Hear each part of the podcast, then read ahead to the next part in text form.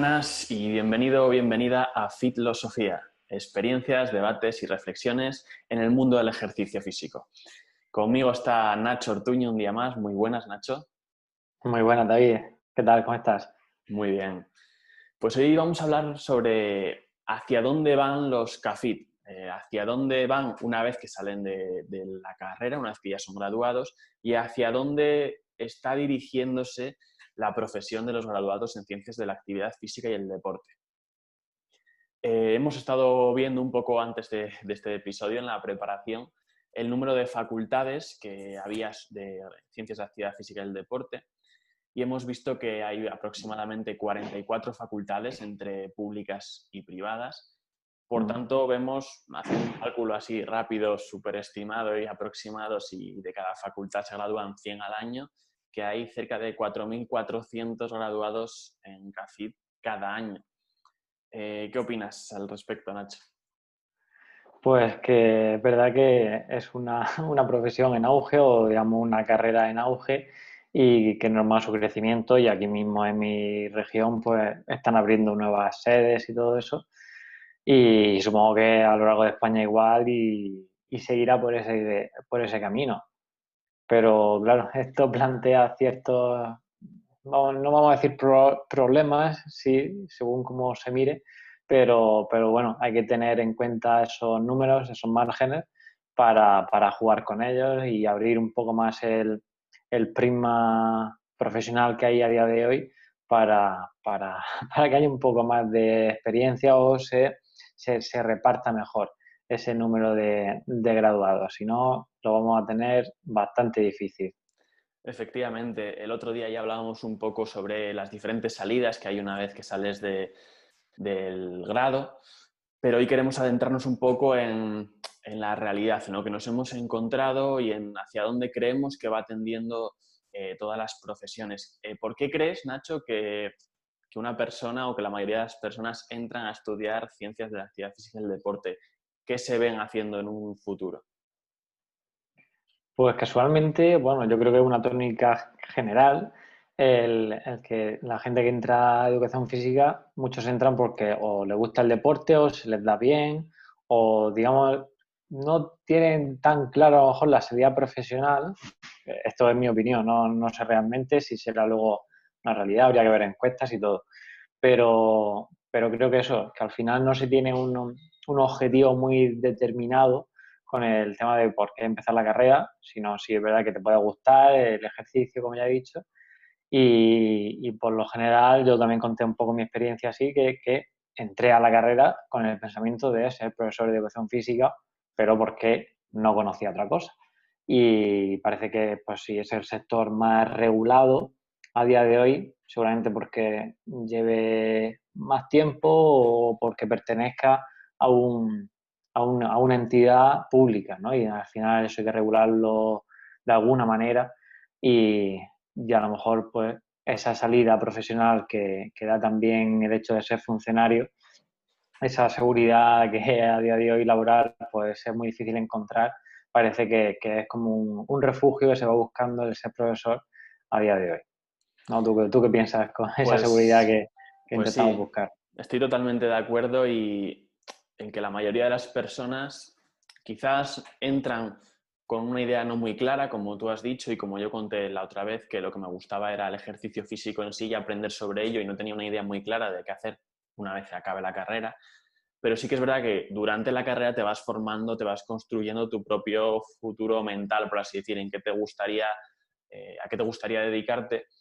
Y, y por lo menos desde mi experiencia, la propia, el propio grado te orienta bastante hacia esa salida de la educación y una vez que acabamos el grado, hablando con compañeros y demás, la mayor parte de ellos eh, iban después al máster de educación para el profesorado de secundaria y de ahí a unas oposiciones. Y nos encontramos con una problemática muy grande y es que mirando los datos de las plazas que en teoría, porque con esta situación ya no se sabe muy bien, van a salir para profesor de educación física en secundaria, son 590 plazas en, en España en total, dependiendo de las comunidades, más o menos. si tenemos en cuenta ese dato de los 4.400 graduados en CAFID y vemos esas 590 plazas, ¿qué hacen el resto de graduados en ciencias de la actividad física y del deporte? Tenemos un futuro en ese sentido muy cerrado porque, vale, sí, si no entras en educación secundaria quizás puedas buscarte otras ramas de la educación que te pueden gustar, puedes meterte quizás a, un ciclo superior, creo que se llaman ahora de el TAFAZ, el famoso TAFAZ. Sí, el de toda la vida eso es, y ser profesor en, alguno de esos ciclos, pero aún así eh, es muy limitada la salida en, esa, en la educación si tanta gente quiere, mm. quiere acceder.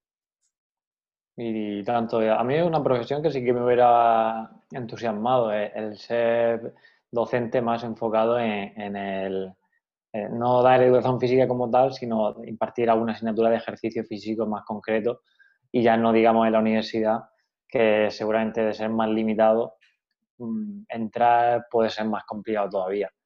Así que el futuro de, la educación sí que es complicado y, a la vista está, no sé tú qué experiencias tendrás, pero de compañeros y todo eso que tenían claro a lo mejor que querían hacer educación, muchos pues no, o se han rendido porque tal y como está la situación es muy complicado, algunos en, mi caso eh, han preferido hacer una adaptación al grado de primaria para luego poder dar clase de educación física en primaria y, digamos que es un cuello de botella que tenemos ahí en la educación secundaria por el que cada vez está más complicado y vamos a pasar menos, claramente. Total, totalmente de acuerdo, sí. Eh, en mi experiencia también, eh, las personas, bueno, no conozco a nadie que haya estudiado conmigo, que ahora día de hoy tenga tenga una plaza eh, como profesor de educación secundaria y de esto hace ya pues 2017, hace tres años, con lo cual, bueno, eh, dice mucho de, ese embudo del que comentas. Y sí que me parece interesante eso que has comentado de, hablar de las diferentes posibilidades que hay en educación, porque sí, parece que no estamos cerrando a que solo es profesor de educación secundaria, ya he dicho que puedes entrar en un ciclo medio, un ciclo superior como profesor también, y también está esa posibilidad de la rama más universitaria. Lo que pasa es que ahí aún tienes todavía más barreras que seguir antes de llegar a, poder ser profesor de educación secundaria. Bueno, puedes entrar como profesor asociado, que sí que conozco personas y compañeros que, están trabajando como asociados, pero al final no es una plaza fija, tienes que tener algo más porque con eso no, te da para comer. Y para llegar a ser profesor universitario como tal, tienes que hacer una tesis, con lo cual te implica unos cuatro o cinco años de dedicación casi absoluta a ello, con suerte recibiendo algún tipo de beca, pero puede que no. Y después, pues eso, un doctorar y, poder acceder a esa plaza. Sí, sí. sí el tema de los asociados, eh, alguna gente que lo ha comentado en primera persona, es casi como una explotación o mano obrera, o sea, mano de obra barata, ¿no? Para las universidades, lamentablemente y, no, y no están cumpliendo la función que tienen realmente que cumplir los asociados, que sería más esa vertiente práctica, ya que muchos combinan su, su trabajo, digamos, práctico ¿no? de docencia y luego por otra parte la docencia, ¿no? Y pueden aportar esa, esa, esa parte práctica que es la que creo y pienso que falta más en nuestra, en nuestra carrera. No, no, no hacer ejercicio en sí, sino que te, que te aporten ¿no? esa, esa visión que luego cuando llegue a la hora de trabajar, pues te vas a encontrar y te das cuenta de que tres semanas de prácticas como tú y yo en mi caso, pues creo que no sirven para mucho. Sí, el que, te, que te aporten esa visión, esa realidad que, hay una vez que levantas la cabeza del, libro, sí, es, es mm. algo fundamental. También un poco la idea que tenemos con este podcast, el, el intentar reflexionar y hacer ver esas cuestiones que, que hay una vez que sales de, la formación. Ahí está, dar un poco de luz a la, gente, si, podemos, claro. En, nuestra, en, la medida de lo posible, pues sí, intentar por lo menos que, reflexionen en ello. Hemos visto ese embudo tan cerrado que hay ahora mismo en la educación, en la que parece que hay ya colapso. Eh, ¿Qué más ramas? ¿Qué, le queda a una persona que sale de, ciencias de actividad física y del deporte? Pues si el tema de la educación no te gusta o no te convence o lo has dado por, por cerrado, pues el otro es el del ejercicio. Vamos a, poner esa rama amplia, ya sea rendimiento, salud, ahí, pero a día de hoy, pues a nivel privado, todo lo que no sea educación, pues supone trabajar para un centro deportivo, a lo mejor actividades extraescolares o algún gimnasio, que suele ser una de las salidas que pueden llamar la atención en un principio. Y a, mí, de hecho, fue una de las cosas que más me llamó la atención cuando ya iba enfocándome así que me gustaba la salud, ya vi que eh, dentro de un, gimnasio sí que podría desempeñar una labor que a mí me gustaría. a mí me gusta mucho la higiene en cuanto a ejercicios, ¿no? la higiene postural, el, el trabajar en la parte de fuerza desde un aspecto saludable. ¿eh? Pero bueno, luego la realidad también es dantesca cuando vemos que aparte si tienes la suerte de entrar en un gimnasio, que, a veces no suele ser fácil, que mm, pues también somos esa mano de obra barata y comentábamos antes preparando así el podcast de hoy, el que bajo convenio, ¿no? Claro, es lo que nos dicen cuando hacen el contrato laboral en un gimnasio, es, sí, no, si, si te voy a pagar un convenio, ¿no? No, no, te voy a, no te voy a explotar solamente voy a, ceñirme a la legalidad. Y esa legalidad, pues ya sabemos cuál es, ¿no? David, cuéntanos un poquito así de... Yo, a nivel de cifra también. Yo tuve la suerte de, de, que recibí un sueldo superior al del convenio, pero sí que me chocó cuando fui a firmar ese contrato que pertenecíamos al convenio de peluquerías e instalaciones deportivas o peluquerías y gimnasios, una cosa así, que el título te decía tú, ¿Qué, tiene que ver eh, una peluquería con lo que yo estoy desempeñando aquí? Así es. Eh, chocaba un poco ya a, todos los niveles. Y el sueldo por convenio de aquella, no me quiero mojar mucho, pero era alrededor de 4,50 la hora, una cosa así. Estamos hablando de, que, de que es un sueldo que obviamente no te da, bueno, te da justo para vivir de ello si haces tropecientas mil, cuatrocientas horas y que, y que es inviable en este trabajo, porque considero que, el trabajar entrenando a la gente no es una jornada laboral de ocho horas dando, entrenando a la gente, o sea, ocho sesiones de entrenamiento de una hora entrenando a la gente, sino que hay trabajo detrás de prepararte las clases, de, preparar cómo tienes que comunicar bien eh, todo lo que quieres transmitirles, de, formación también, Eso es, de formarte y que es un desgaste energético, mental, a todos los niveles, brutal como para hacer ocho horas. A mí me parece una barbaridad. Y te ves recompensado así, con 4.50 la hora. Así que en ese sentido, pues obviamente no está nada bien pagado ni nada reconocido el trabajo, porque luego a nivel de clientes, considero, o sea, a nivel de la gente normal, considero que cuesta mucho ver el, el valor que tiene lo que estamos haciendo. Sí, ahí es verdad que yo por la experiencia que he tenido así trabajando en gimnasio, lo dije ya en el, primer episodio, que, fue un poco una semi-estafa, pero bueno, al final te enriquece conocer gente y ver que por lo menos has hecho un buen trabajo. Y aquí sí me gustaría soltar un, paréntesis o un aviso y es lo de, no trabajar en función de lo que te paguen. O sea, eh, si tú eres un buen profesional, lo debe serlo trabajando gratis, trabajando 50, 100 euros la hora o trabajando por 10. Creo que, eso va, o sea, debe ir íntegro ¿no? en cada profesional y, quien piense que puede ser diferente, pues se lo tendría que ver, ¿no? O sea, no... en fin. Totalmente. Sí. sí, estoy, estoy totalmente de acuerdo contigo que muchas veces hay esa mentalidad. Eh, por un lado, esa, la de me pagan poco, pues hago poco, hago hasta aquí, o me tienen contratado para esto, pues no voy a hacer esto otro. Y, o sea, por ejemplo, estoy trabajando 12 horas, pues doy clase 12 horas y me voy para, mi casa, pero las sesiones van sobre la marcha, que tampoco mm. es así. O sea, tu trabajo tiene que ser prepararte también las sesiones. Y también está el otro extremo, que es a lo que iba, que es el de, como tengo un sueldo fijo eh, cada mes y mi plaza, eh, pues eh, no corre riesgo o aparentemente no corre riesgo, pues me acomodo y me quedo con esto que tampoco es la mentalidad. O sea, al final acomodarse y no darlo todo mm, me parece poco ético, porque al final el servicio que estás desempeñando pues, pues no es de calidad. hayas dado también eso en un tema importante.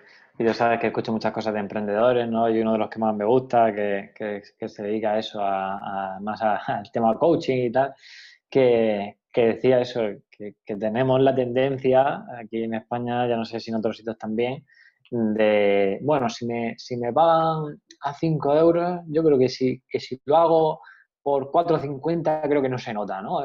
es un poco la perspectiva esa de, de, de reganear, ¿no? De ser tacaños con nuestro servicio profesional. Y este hombre propone hacer todo lo contrario, es decir, que me pagan poco, o sea, si me pagan 5, pues voy a trabajar como por 20, ¿no? O sea, y, el, y el lema es, eh, haz que tu jefe sospeche, ¿no? Diciendo, no puede ser que, con lo poco que le pago trabaje tan bien, ¿no? Y, la verdad que me pareció un, un paradigma súper acertado, porque es verdad que si tú vas rebajando cada vez más tu, tu, tu desempeño profesional a nivel de calidad, eh, no esperes que venga alguien y te diga, ah, mira, este trabaja por 4.50, pues voy a pagarle por 10. Efectivamente. Creo que no. O sea, y, pero en el, y en el momento en el que trabajes por 20 y te estén pagando por 5, habrá alguien que te diga, oye, si te, si te pago 15, ¿te vienes conmigo? Y dices, sí.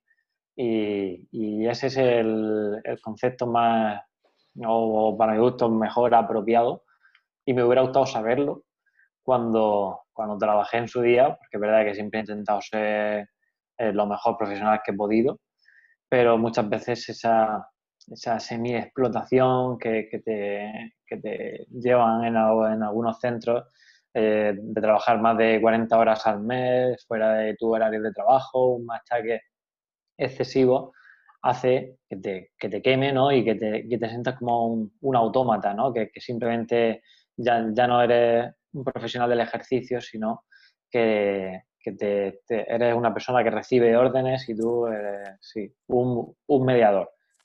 Y, bueno, creo he ido un poco por las ramas, pero hilando con el tema que, que, íbamos a tocar realmente, el tema de los gimnasios y tal, aporta mucho conocimiento, mucha experiencia, está bien, yo de las cosas que recomiendo mejor para empezar y coger rodaje. Y, y como experiencia de, de, usuarios, es verdad que, que, para mí lo mejor pagado es cuando has hecho un buen trabajo y, luego te has ido de ese centro y, te para la gente por la calle y dice, hombre, Nacho, madre mía, dice, ¿cómo se te echa de menos por allí? Y, incluso el, ver que, te echan de menos, ¿no? O que, o que incluso estando fuera del gimnasio intenta como a ver si los puedes seguir ayudando. Creo que ese es el mejor valor que te puedes llevar de, un trabajo de este tipo. Mm. Sí, así es. Ese, ese, valor humano que tiene nuestra profesión es, es muy alto. Y, mm. y resaltando lo que has dicho, esa importancia que tiene de, de, vale, tengo una situación que no es justa contra mí, eh, hay gente que lo está haciendo mal, pero bueno, ¿qué puedo poner yo de mi parte para revertir esa situación? Y lo que has dicho, eh, claro. o tienes dos opciones, o te buscas otro trabajo que es, es, muy duro de decir y muchas veces no se va a poder, o lo das todo para dar motivos de que, de que esa situación es injusta y hacerlo cada vez más eh, buah, más claro, que se me traba la lengua, más, más clara esa situación que estás viviendo.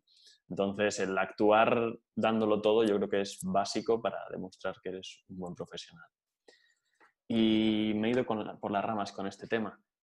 Ah, hablando sobre, los, hablando sobre los, sobre los gimnasios, piensas, aunque esto yo creo que da para otro episodio, pero ¿cómo piensas o, o qué tal piensas que está utilizada la figura del graduado en Ciencias de la Actividad Física y el Deporte dentro de estos gimnasios o centros fitness? Es un tema, un tema candente, como dices, sí que daría para, para un episodio entero. Así brevemente, y... sí. Lo trataremos con más profundidad si hace falta, pero bueno, brevemente por, por dar pinceladas. Pues voy a decir lo primero que se me ha pasado por la cabeza y es lo que hemos dicho, que al final es una profesión que, que el, el, producto que nosotros utilizamos, entiéndase bien esto, son personas. Y tú estás jugando o tienes en tus manos la salud de las personas. Y creo no, no hay que faltar a ninguna profesión ni nada, pero sí que, eh, bajo mi punto de vista, hay que valorar o, o incentivar las profesiones en las que se trabaja con personas que estén más, más reguladas o haya una serie de filtros más fuertes para eh, saber que van a llegar eh, buenos profesionales a desempeñar esas labores, porque eh, póngase un médico, póngase un fisioterapeuta o una enfermera o enfermero, ahí, han tenido que pasar muchos filtros y no, llega cualquiera y, es más difícil encontrar a un incompetente en, ese sector. Y yo por desgracia pues no sé si por los filtros o por lo que sea, si en la universidad no son suficientes, pero llegas a tener compañeros o llegas a, encontrarte con gente que se te ponen los pelos de punta cuando ven ahí las cosas que hacen y, eh, y, su manera de trabajar. Sí. Resulta una bomba buena. Sí, no, no, es, es verdad, ¿eh? es verdad que al final no es que estemos trabajando con personas, sino con la salud de las personas porque muchos otros mm. trabajos sí también trabajan con, con, otros aspectos de las personas, porque estamos trabajando con la salud de las personas en muchos casos. Muchas personas con patologías y con, y con, con lesiones o con otros problemas que, que vienen a nosotros, acuden a nosotros con la esperanza de que se los podamos solucionar o, o al menos mejorar su calidad de vida.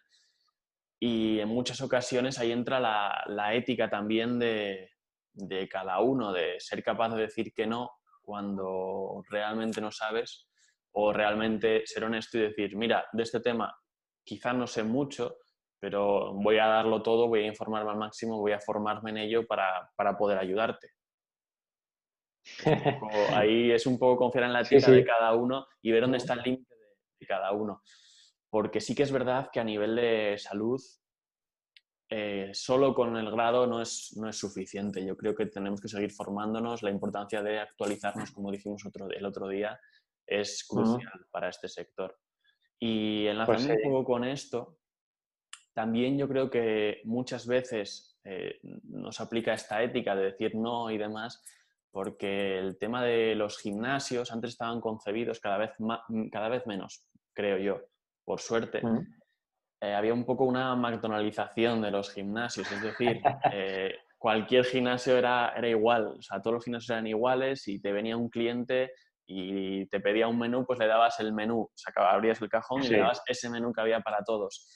Y por suerte creo que se está cambiando un poco ese paradigma, pero esa concepción de, sí, hombre, yo te puedo ayudar, no sé lo que me estás diciendo que tienes, pero, pero sí, sí, te voy a ayudar y, y para adelante, viene un poco de esa idea de que era café para todos y, y no es así cuando se está jugando con la salud de las personas.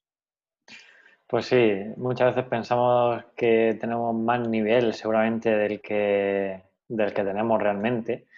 Y, sí, creo que, lo comentamos también lo del síndrome este de Dunning-Kruger, ¿no? De, del creerse, o sea, de, que con, haber leído poco sobre algo parece que luego tiene, tienes más conocimiento del que luego tienen, ¿no? Y, quería contar una anécdota aquí que también del profesor Heredia, ¿no? que ya comentamos lo que decíamos de, la, de esa hipertrofia de ego. Me acuerdo que yo creo que estaba en tercero o cuarto de carrera y, y empecé también un máster no oficial que también sacaba esta formación de sobre entrenamiento personal y, recuerdo que yo venía a hacer un trabajo de prescripción del ejercicio sobre la obesidad que me había pegado un curry increíble pero claro, tenían mis limitaciones a la hora de buscar fuentes de información y, todo eso. Y lo que yo había leído, pues seguramente estaba hiper obsoleto y, y bueno, en, esa, en una, en una de los módulos que vimos, este profesor preguntó, eh, la primera pregunta que hizo fue esa, la de ¿qué sería, o sea, cuál sería el entrenamiento con el que le enfocaría a una persona con obesidad se hizo un silencio y yo pues me, vine un poco arriba y dije, entrenamiento enfocado en ganar masa muscular. Claro, a día de hoy pues ya pienso que puede ser un poco disparate, ¿no? Pero en su día yo estaba súper convencido y, su respuesta fue, eso sería lo último que yo le haría a una persona con obesidad. Así que bueno, pues bajé ahí mi, mi listón y, interno y, y eso muchas veces es necesario el darse cuenta, ¿no? El, dar un paso para atrás y decir, madre mía, todo lo que me queda todavía por, por saber, por eso siempre vamos a insistir en la formación continua y, y que cada año todo lo que vayas sabiendo seguramente esté obsoleto dentro de poco. Así es. Incluso abordando este tema de la salud, incluso a la gente que se dedica a la educación, yo creo que, es importante seguir actualizándose, en, aunque no sean en contenidos relacionados con, con, la propia educación o la enseñanza, sino también en contenidos relacionados con la salud, porque nos enfrentamos a una situación en la que la obesidad infantil es una realidad, por desgracia, eh, es mm. una sociedad cada vez más sedentaria, estamos viendo ahora esta, esta pandemia y de alguna manera hay que salir. Por tanto, el seguir formándose en patologías, en salud, en cómo podemos ayudar a través del ejercicio es aportar nuestro granito de arena a través de, nuestros conocimientos y de nuestras capacidades. O sea que ahora más que nunca es crucial el formarse, el seguir actualizándose.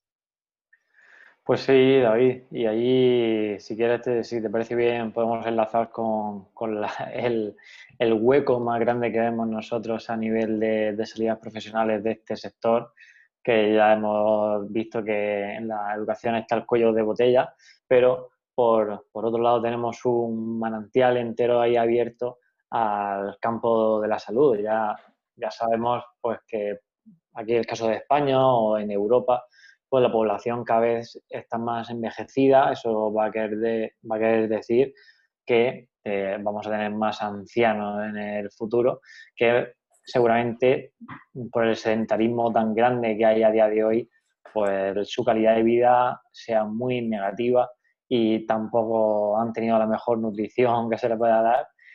Y esto abre infinitas puertas a, a todo el asunto de tratar con patologías y, bueno, ¿qué te parece este sector? Que bueno, es en el que estamos, tanto tú como yo, un poco yo más centrados, pero, pero supongo que estarás de acuerdo conmigo, ¿no?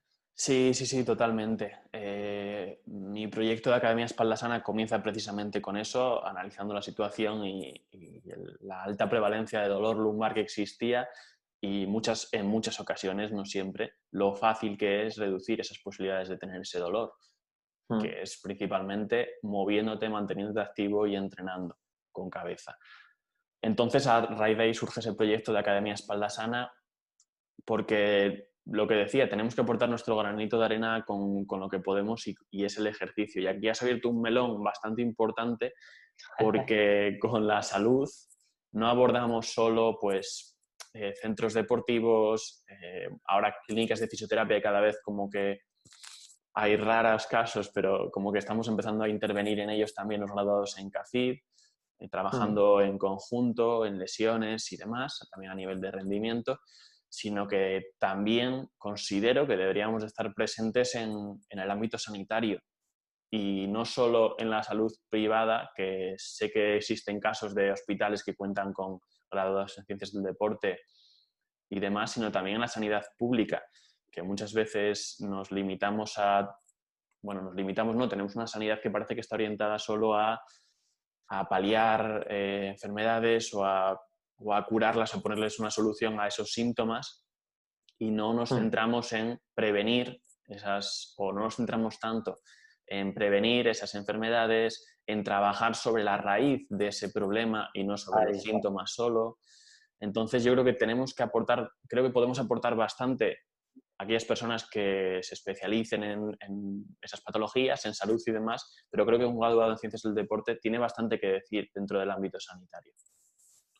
Pues sí, no podría estar más de acuerdo y, y desde siempre he querido estar en este sector, ya sea en el futuro también pensaba que pudiera haber como esas oposiciones a profesor, las que intentamos llegar a, unas veces, pero ese mismo puesto de trabajo en un centro de, salud, ¿no? O en un hospital y que tenga su, propio su, propio gabinete de, de, expertos en educación física, bueno, en ejercicio físico en este caso, para, para, lo que te has dicho, prevenir. No, no oye, tengo esta, esta diabetes tipo 2 eh, y, y, ya empezamos pues, a mandar esa medicación porque es verdad que aquí la, la, farmacéutica, ¿no? el campo de la farmacia y la medicina, pues nos ha ganado un poco la, la, batalla, ¿no? O, nos ha comido la tostada porque a, corto plazo funcionan muy bien, ¿no? Esos, esos tratamientos. Y junto con esta, esta pandemia, que para mí gusto es la peor que tenemos de, que todo lo queremos más rápido y sin esfuerzo, pues va a ser muy complicado el, el que a día de hoy se, instaure esa prevención tan importante que tú has comentado. Pero sí, sí, ya, ya sabemos que el ejercicio físico sirve para prevenir, tiene grado de evidencia de tipo A, ¿no? Tanto para, para prevenir como para tratar incluso un montón de patologías y es una herramienta que está más por explotar que nunca. Y, y ahí es donde tenemos que entrar. Mm. Sí, hay que seguir luchando por intentar cambiar ese, ese paradigma y, y dentro del, de los CAFID pues eh, tenemos esas, esas, luchas con otros, con otros profesionales, que, con los médicos, con los fisioterapeutas. Parece que no estamos peleando todo el día, pero bueno, considero que, que en este caso es con un buen motivo porque en el tema de la salud sí que tenemos que entrar y, y se ve en, en pacientes de clínicas de fisioterapia cuando se hace una buena readaptación interdisciplinar en la que no solo hay profesionales de diferentes ramas, no hay un fisio, un graduado en ciencias del deporte, un psicólogo, un nutricionista, sino que esas personas no trabajan individualmente, sino trabajan en conjunto, de una manera, pues eso, interdisciplinar, haciendo equipo y no haciendo cada uno su trabajo. Y ese es un poco el cambio de paradigma en el que, por el que tenemos que seguir luchando un poco, yo creo. Pues sí, David. Y como decías antes, el tema de la prevención quería comunicar también eh, un concepto que se dice, que, igual nosotros como, como graduados, licenciados en ejercicio físico, pues lo tenemos más claro porque hemos sido de, siempre deportistas, nos ha gustado, pero tenemos que tener en cuenta que al resto de la población lo más normal es que no le guste el ejercicio, que no lo practique y ese es el primer punto de partida que tenemos que pensar como profesionales de cómo le vamos a hacer al resto de la población, a nuestros padres, que en general ser más sedentarios o no se plantean el entrenamiento como un hábito de vida. Eh, y, sí, o sea, el encargado de nuestra salud no es el Ministerio de Sanidad, somos nosotros. O sea, creo que este punto es importante porque tenemos ahí, bueno, si me pasa algo, pues ya está la sanidad para, para ponerme los brazos y que yo caiga ahí, pero creo que si se reflexiona un poco sobre ello, una, actuación inconsciente y egoísta, digamos, o no sé muy bien cómo decirla, pero que, al final eso tiene que venir por nuestra parte y tenemos que encargarnos nosotros mismos de nuestra salud, tanto...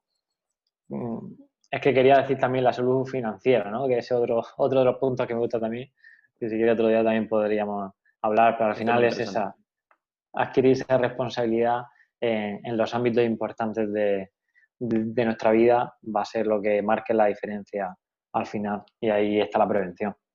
Así es, así es. Y yo creo que, bueno, también puede dar para otro episodio, pero bueno, por, no pintarlo todo tan negro como, lo hemos pintado con el tema de ese embudo que hay en, la educación y, y, la mala situación o la situación mejorable que tenemos dentro del mundo de la salud y del fitness, no todo es tan malo, se nos presenta un futuro que, a nivel profesional puede ser bonito porque tenemos la oportunidad de mejorar, de ponernos las pilas, de aprender a, comunicar bien el mensaje porque también es parte de nuestra culpa el, no estar en, esos puestos que decimos, el no transmitir de manera correcta el mensaje el luchar porque las personas lo entiendan y se pongan a moverse, se pongan a, activarse para revertir esta situación. Y es un poco la situación que tenemos que, cambiar y, luchar por ella. Así que a nivel profesional, te dediques hacia el ámbito que te dediques, eh, tenemos una situación yo creo que, bonita por la que, por la que pelear. Pues sí, David. Y, además, tal y como está la situación actual, que cada vez Mm, va a ser más difícil, vamos a competir más en puestos de, educación o en, gimnasios. Cuanto más oferta hay de, solicitud de empleo, mm, peor remunerados van a estar esos salarios. Eso es casi, casi matemático, ¿no? Esa, esa relación. Y la salida a esto realmente es la de tomar las riendas de, tu vida. Y aquí está en España, por desgracia, y está justificado a veces, que el, tomarte, el crearte tú tu propio trabajo es, es, complicado y casi ni se plantea. Y a día de hoy, con la situación que hay, cada vez estoy más convencido y, y estoy agradecido por haber llegado aquí también, a ese, a ese punto en mi vida, porque la situación pinta muy fea a nivel de trabajo. Así que si esperamos que, que nos contraten mm, tanto algún centro, sea lo que sea, privado de educación o, algún gimnasio, eh, cada vez lo vamos a tener más complicado. Así, que habrá que crearse uno mismo el trabajo. Y yo es que igual estoy secado porque nada, al estar en este ámbito, pues solamente veo esa salida, ¿no? Pero, pero creo que eh, a nivel de oferta, creo que ahora mismo es innumerable las cantidades de posibilidades que hay dentro del sector de la salud. Crearte tú tu propia línea de, negocio en la que ayudes con el entrenamiento a, cualquier persona. De eso hablaremos también otro día de, cómo enfocarse mejor hacia, hacia ese ámbito que vida. Sí, es una salida interesante ese tema del, emprender y el comenzar a, crear tu propia línea de negocio. Sí que es verdad, para que no parezca que estamos vendiendo que es la solución final, la única solución y, la mejor, que mm. considero que hay que tener un tipo de mentalidad que no todo el mundo es capaz de tener o, aguantar cosas que no todo el mundo es capaz de aguantar. Sí, ahí entra, unas competencias, unas capacidades que, bueno, que quizá todo el mundo no esté interesado de adquirir o, de tener o, de soportar, como, como estoy diciendo. Entonces, bueno, hay que valer un poco también para ello y hay que tener las cosas claras. Yo creo que también va mucho con la actitud de cada uno y la personalidad de cada uno. Yo desde, desde pequeño me consideré así bastante una persona con bastante iniciativa a la hora de, de crear cosas, siempre estaba pues pensando juegos, creando, creando historias. Y yo creo que eso va con, mucho con la personalidad, con el empezar a trabajar en un sitio y ver que has llegado al límite y que poco más puedes avanzar e intentar por otro lado y por otro. Y yo creo que eso va un poco con cada uno, pero sí que el emprendimiento, pues bueno, a, la hora de, que se te cierren muchas puertas y no encuentres otra salida, pues puede ser mm. interesante. Sí, pues mira, interesante, sí, lo que has dicho. Y voy a contar una cosa, no me acuerdo dónde la escuché, pero hicieron como un estudio donde cogían a personas y de diferentes edades y les daban un clip, ¿no? De esto donde enganchar los folios y les decían que qué diferentes usos podían darle a ese clip. Pues estaba directamente relacionado la edad de las personas con el número de usos que le podían dar. O sea, cuanto más mayores eran las personas, menos usos le daban ¿no? a ese clip. de poner un clip pues, para enganchar folios y ya está, ¿no? Pero en cambio se lo daban a unos niños de 5 años y se le ocurrían miles de cosas para hacer con un solo clip. Y bueno, esto te lo, te lo comento porque estoy de acuerdo contigo de que esa, esa predisposición ¿no? de, de, las personas a crear, a ser creativos, es verdad que, que se, puede, puede, se pueden hacer con ella, pero creo y quien tenga niños así cerca a su alrededor, yo a veces ahora con mi sobrino de tres años y pico lo comparo y digo, madre mía, o sea, no me explico cómo esa capacidad de, de, generar ideas, de crear, y, y, creo que es innata ¿no? a, los, a los niños y a las niñas, pero que se, le, se, va, se va perdiendo por el camino, ¿no? Es como si un bidón de agua y tiene un pequeño pinchazo y, y se, se, va perdiendo, ¿no? Conforme va avanzando. Y si no se estimula en el sistema educativo, aquí vuelvo a darle otro, otro pescozón al sistema educativo que nos educa para, para ser al final, eh, para obedecer órdenes, para no hablar con el compañero, para, para cooperar, para, para no solucionar problemas juntos, porque si, si, tú apruebas un examen ayudándote de otro compañero, te suspenden, ¿no? Pero en la vida real, si yo quiero sacar un proyecto adelante, eh, como quiera sacarlo por mí mismo, me va a llevar mucho más tiempo, seguramente fracase, hay más posibilidad de que fracase si lo hago con gente, con un equipo que me pueda ayudar. Y creo que eso, que no está ayudando nada ese paradigma y tenemos que fomentar por nuestro lado siempre la, creatividad y el hecho de romper con ese, ese patrón tan marcado de, los estudiantes, de obedece a estas normas, no todo muy individualista y, bueno, hay que reflexionar sobre eso y también es algo que se crea. Yo ahora mismo eh, pienso que he cambiado mucho como persona desde que empecé a emprender a día de hoy. Y, al final, como en todo, eh, lo que dices, ¿no? El, o sea, no sé si el genio o, cualquier cosa, ¿no? no sé qué, se, se, se, nace o se hace. Pues siempre va a haber un porcentaje tanto moldeable como, como si no. Como los que tienen una predisposición genética a, Usain Bolt, ¿no? a, ser mejor eh, corriendo los 100 metros lisos, pero si se hubiera quedado en el sofá comiendo ganchitos, pues seguramente no, no habría llegado a nada, ¿no? A, ser un atleta tan grande. Así que quiero dejar esa última reflexión de, de que no nos, no nos pongamos más trabas de las que ya nos ponen a nosotros y si no creemos en nosotros lo suficiente, pues que nos generemos esa, esa confianza. Qué bueno. Sí, sí, sí, total, totalmente de acuerdo. Pues eh, muy bien, para ir cerrando, no sé si quieres comentar algo más. Pues creo que ya he soltado muchas fricadas de estas que me gustan a mí.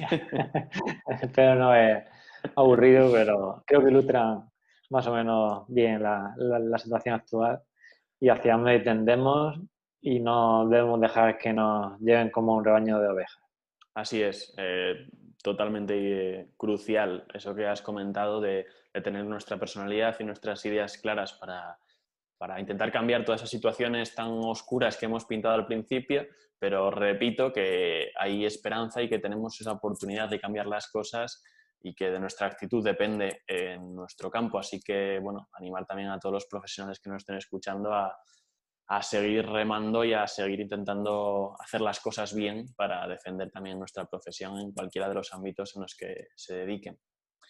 Y, Muy bien dicho. Mm. Y nada, como siempre, cualquier persona que quiera comentar, nos estaremos encantados de recibir sus, comentarios. Cualquier persona que quiera participar en estas charlas, pues también estaremos encantados de, invitarle y de contar con, con esa persona. Y nada más, hasta el próximo capítulo, Nacho. Nos vemos. Sí, bueno, David, decir la última frase que me ha recordado algo que te has dicho, que cuando veamos un problema, que, no lo veamos como un problema, sino como, una oportunidad. Y, al final es eso, siempre que cambie el prisma con el que miras las cosas vas a poder crear tu mundo en vez de adaptarte a lo que ya hay. Así que ya con esto sí que termino, es lo, último que digo. Y, y nada, nos vemos en el próximo episodio. Nos vemos, Nacho.